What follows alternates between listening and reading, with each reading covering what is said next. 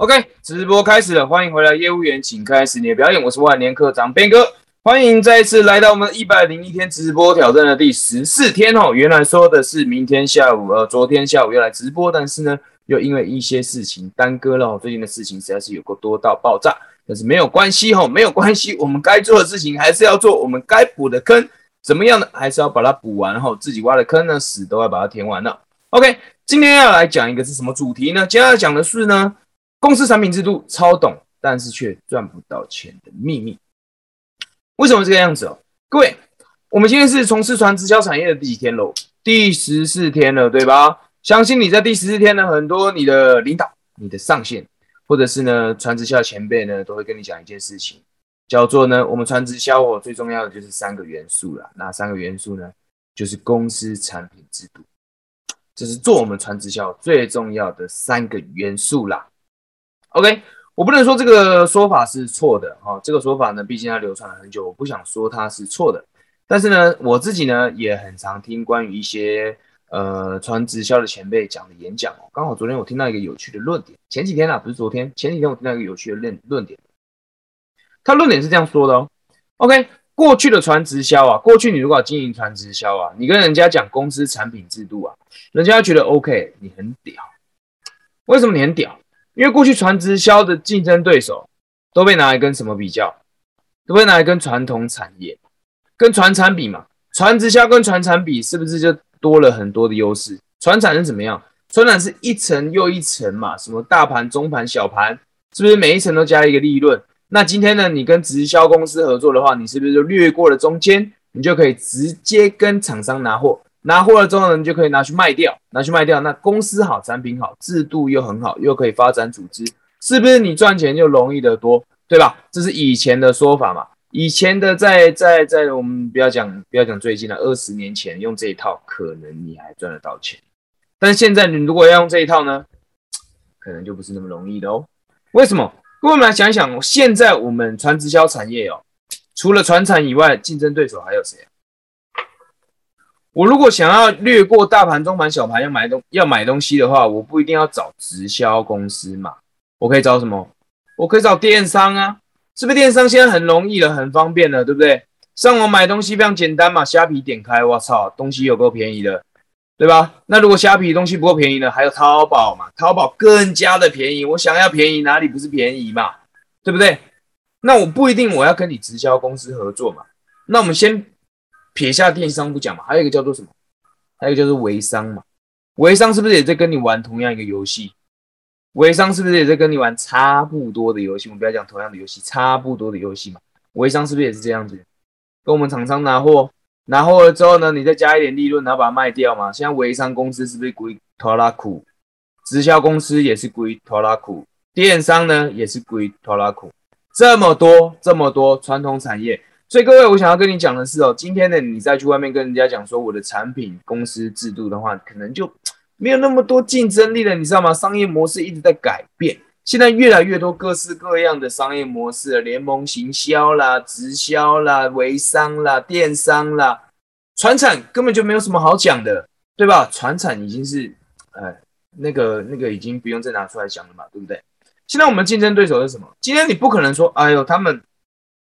他们很烂，我们很好，对吧？你怎么证明嘛？你怎么证明嘛？对吧？电商电商的优优势跟劣势是什么？你有没有先调查过了？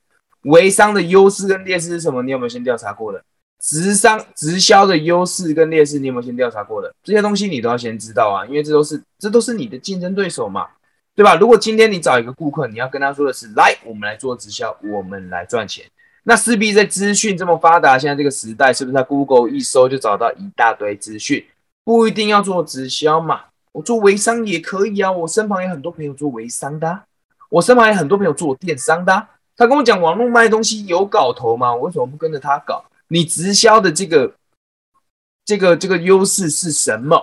你如何可以帮助我更快的赚到钱嘛？如果你今天想要抱着赚钱这件事情来讲的话。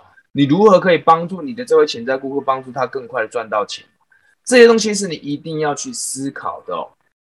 OK，那么再来讲哦，公司产品制度超懂这件事情哦，各位，我们还想讲在现在这个时代啦，现在这个时代，你不要跟我讲说直销做得好，只要公司产品制度超懂就可以了，这是不可能的事情。为什么呢？我跟你讲好不好？因为呢，哪一个人会说我们家公司？你说你们家公司的公司超好，哪一家会说我们家公司超烂嘛？你说我们家公司的制度超棒，OK？哪一家会说我们家的公司制度不棒的？没有嘛？不可能嘛？不可能有这种人嘛？你说今天制度是不是大同小异？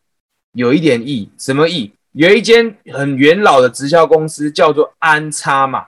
安插的制度，它势必跟其他公司来比，铁定不会比较好。为什么呢？因为新的直销公司一直出嘛，势必是哦，安插这个不太行，那我来改一下，我来改一下，把它改的行一点，至少我赢过安插嘛。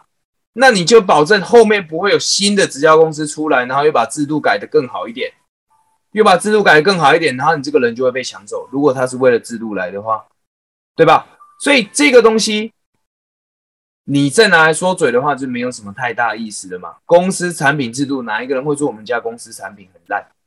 哪一哪一个人会说我们家产品公我们我们家的产品都无效？没有嘛，没有这一回事嘛，对吧？所以今天你一定要去思考，是我做传直销，传直销在做的是什么？传直销在做的就是组织，组织行销，组织行销。我要证明的是什么？我要我要让顾客相信的一件事情，什么事情？第一个，我当然除了要他相信我们家这间公司以外啦，第二个，我要让他相信我们家的产品之外了。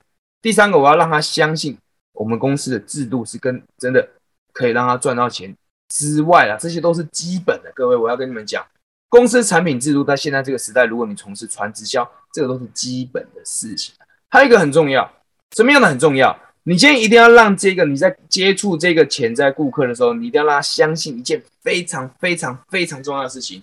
那件事情是什么？那件那件事情叫做我的团队是可以协助你赚到钱，不仅仅是我这个人。你的我的团队是怎么运作的？我们如何协助新人？如何在三十天之内可以快速的起步，快速的起步，并且升阶，并且拿到第一笔收入？我们如何这个步骤是怎么样？第一步、第二步、第三步、第四步，这个东西要很明确，非常非常明确，让人家看到并且相信。OK，我只要加入这个公司，我加入你的团队之后，我只要按照你说的步骤，第一步、第二、第二步、第三步、第四步，我就可以达到这样的结果。这个才是最重要的。公司产品制度那都是基本的，你的团队、你的系统、你的教育、你的、你的、你的这个叫什么？